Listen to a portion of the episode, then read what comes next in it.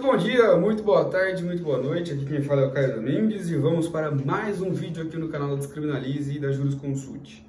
E o vídeo de hoje é sobre penas restritivas de direito. É um tema também que despenca em concursos públicos, principalmente de carreiras policiais. E na, na advocacia prática também a gente vê bastante, e isso é uma coisa que você tem que dominar, porque lá nos seus memoriais, escritos ou orais, você tem que fazer esse pedido se o teu cliente ele preencheu os requisitos ali do artigo 44 do Código Penal. As penas restritivas de direito, elas substituem a pena privativa de liberdade que foi imposta na sentença pelo réu, né, pelo juiz ao réu. E ela existe alguns requisitos para que isso aconteça. Na prática, o que acontece é que o juiz, ao invés de fixar, por exemplo, uma pena de dois anos em regime aberto, ele pode simplesmente substituir essa pena privativa de liberdade, ainda que em aberto, né, por essas penas restritivas de direito. E existem algumas espécies de pena, mas mais do que isso, existem alguns requisitos para que é, é, a, seja possível essa substituição. Então, o que eu vou tentar explicar aqui no início é o conceito das penas restritivas de direito, o que são elas, enquanto são aplicadas, e aí depois falar de casos concretos.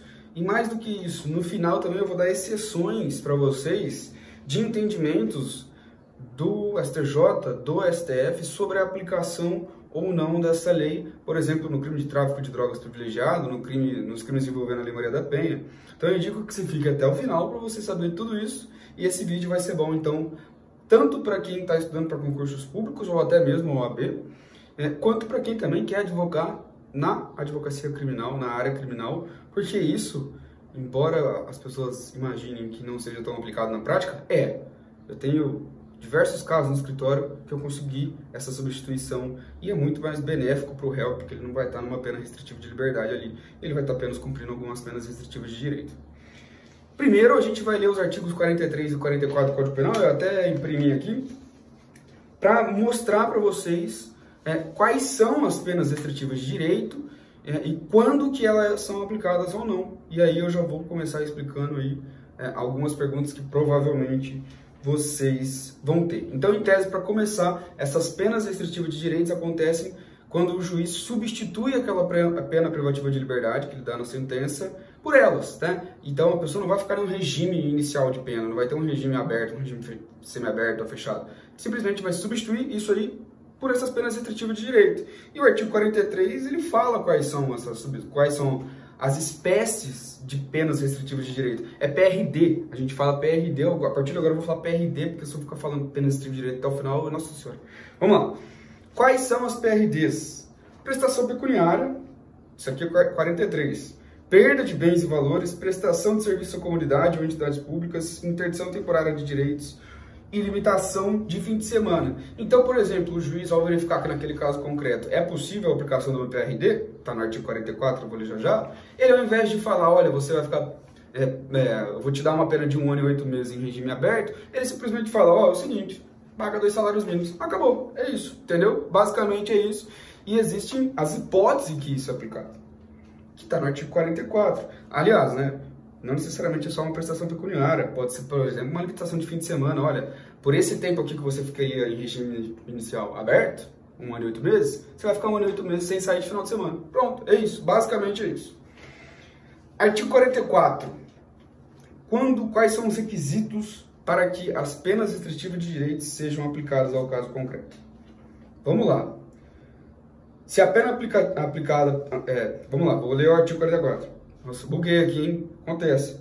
As penas restritivas de direito são autônomas e substituem as penas privativas de liberdade quando aplicada a pena privativa de liberdade não superior a 4 anos e o crime não for cometido com violência ou grave ameaça à pessoa ou qualquer que seja a pena aplicada se o crime for culposo. Ou seja, nos crimes dolosos é possível a aplicação, a substituição daquela pena do regime inicial aberto por uma PRD é, se o, a pena não for superior a 4 anos e não for com grave ameaça, violência ou grave ameaça. Tem exceção, aguardem até o final. E se o crime for culposo, dane-se o, o, tamanho da pena. Pode ser aplicada PRD, desde que também, vamos lá, o réu não seja reincidente em crime doloso. E na, numa linha, na, no inciso 3, a culpabilidade, os antecedentes, a conduta social e a personalidade do condenado, bem como os motivos e as circunstâncias indicarem que essa substituição seja suficiente. Isso aqui é mais uma coisa subjetiva do próprio juiz ao verificar aquele caso concreto, se realmente naquele caso uma PRD bastaria e seria suficiente para repelir aquele crime em tese que a pessoa praticou. Primeira pergunta que pode vir, e agora eu já vou começar com as exceções, porque eu sou rapidinho. Esses requisitos do 44, eles são cumulativos ou alternativos? Ou seja, basta que ele não seja residente crime doloso? Ou, ainda que ele seja, vamos supor, ele não é residente crime doloso, mas a pena foi seis anos. Pode? Não, não pode. Por quê? Porque esses requisitos são cumulativos, eles não são alternativos. Ou seja, para que a pena restritiva de liberdade seja constituída em PR, seja substituída em PRD, por PRD, todos os requisitos do 44 eles devem estar presentes, ou seja, são requisitos cumulativos. Isso é uma coisa que você tem que saber, você tem que pôr no seu concurso público se aparecer a sua resposta, e na prática você tem que ver se o, o teu cliente preenche todos os requisitos para ir substituir a pena privativa de liberdade por uma restritiva de direito ou duas restritivas de direito. E agora começa a parte das jurisprudências que você também tem que saber, principalmente, por exemplo, em concursos da SESP e da Advocacia Criminal. É permitida essa substituição na Lei Maria da Penha? Não, não é permitida a substituição é, do regime do, do, de uma pena restritiva de liberdade por PRD se tivermos na Lei Maria da Penha.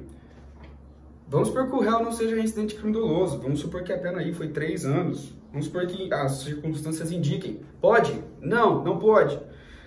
E aí anotem, súmula 588 do STJ, e eu pus até uma, uma jurisprudência aqui, porque eu, eu vou ajudar os meus colegas de profissão, os advogados e as advogadas criminais que assistem os vídeos, para vocês, é, se um dia precisarem usar alguma jurisprudência, eu sempre trago jurisprudência para vocês.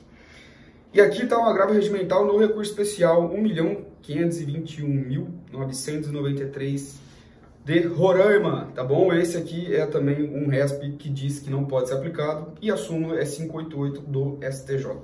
Segunda pergunta que pode vir: é possível essa substituição da pena privativa de liberdade por restritivas de direito envolvendo tráfico privilegiado, é aquele do parágrafo 4 artigo 33 do Código Penal?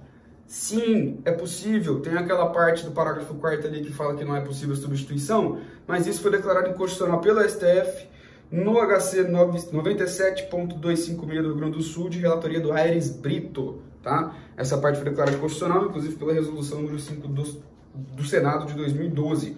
Ou seja, nos casos envolvendo tráfico privilegiado, se preenchidos os requisitos do 44, pode, pode substituir aquela pena privativa de liberdade por penas restritivas de direito. Até porque, gente, pensem, os requisitos do, do parágrafo 4 do 33 é basicamente os requisitos aqui do 44. Ou seja, para que seja aplicado o tráfico privilegiado num caso concreto, que é aquela redução de pena de um sexto a dois terços na terceira fase da dosimetria da pena, é, o réu tem que ser primário, tem que ter bons antecedentes, não pode integrar a organização criminosa nem se dedicar a atividades ilícitas, atividades criminosas. O artigo 44 ele basicamente fala mais ou menos a mesma coisa, com algumas outras exceções, mas enfim, por exemplo, a limitação da pena, né, aqui até 4 anos, mas é, o parágrafo 4 ele fala basicamente o artigo 44. Então é possível, isso nos seus memoriais, se você tem um cliente que vai ser condenado ali por tráfico privilegiado, peça substituição por PRD. É difícil em primeira instância e em segunda também a gente conseguir isso, mas é pacífico no STJ e é pacífico no STF que é possível essa substituição, desde que, obviamente, preenchidos os requisitos do 44 do Código Penal. Quarta observação aqui. E se o réu pratica uma pena de menor potencial ofensivo, ou seja, pratica um crime de menor potencial ofensivo, aquele que a pena máxima é até dois anos, com violência ou grave ameaça, é possível essa substituição? Doutrina majoritária entende que sim, seria uma exceção ali. Isso porque é mais uma interpretação da Lei 9.099, que ela é despenalizadora, tenta sempre é, substituir aquela pena de regime inicial é, é, é, gravoso, de privativo de liberdade, por outras coisas, como a transação penal, a suspensão continuada do processo. Então, a doutrina majoritária entende que nos crimes de menor potencial ofensivo, aquele que a pena é até dois anos, ainda que tenha violência ou grave ameaça, é possível a aplicação, a substituição por PRD. E aqui, a, a quinta observação que eu gostaria de fazer é um negócio interessante que é divergente no STF.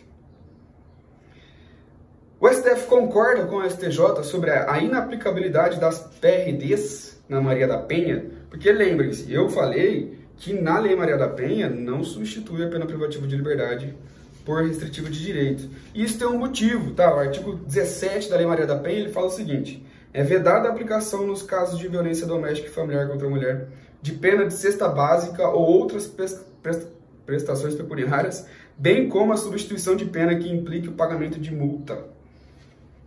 Ou seja, tem, a maioria das penas restritivas de direito que estão aqui no 44, o artigo 17 veda. E é aqui que vem a divergência do STF. A primeira turma concorda com essa súmula do STJ. HC 137-888 do Mato Grosso do Sul.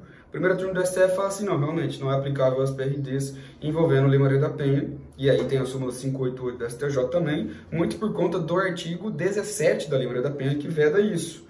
A segunda turma, ela não, ela fala, não, ó, calma, tem exceções. É possível sim a aplicação das PRDs na Lei Maria da Penha, desde que seja uma contravenção. A exemplo das vias de fato, do artigo 21 da própria Lei Maria da Penha. E aí quem decidiu isso foi uh, o Teori Zavascki no HC 131 160 do STF. Qual foi o entendimento dele? É que embora o artigo 17 preveja ali que não é possível essa substituição, o artigo 17 da Lei Maria da Penha, embora ele preveja que não é possível essa substituição, ele não fala de todas as PRDs. Ele fala só de algumas PRDs. Ou seja, as outras PRDs poderiam se for uma contravenção penal. Era isso que eu tinha para falar hoje. E vamos ver se tem mais alguma coisa ali. É, não, por enquanto é isso mesmo.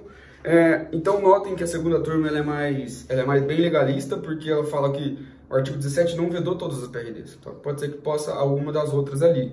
Como, por exemplo, limitação do fim de semana, se for uma contravenção penal. E é isso. É, PRD, na, na teoria, é basicamente isso, a substituição da pena privativa de liberdade ali por alguma restritiva de direito ou algumas restritivas de direito, isso é muito mais benéfico para o teu cliente.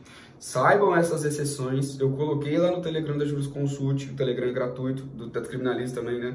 Eu coloquei um resumo do Zero Direito sobre isso, coloquei algumas questões nos stories da Juris para vocês irem estudando e estudem. Estudem não só porque no concurso público cai ou na OAB cai.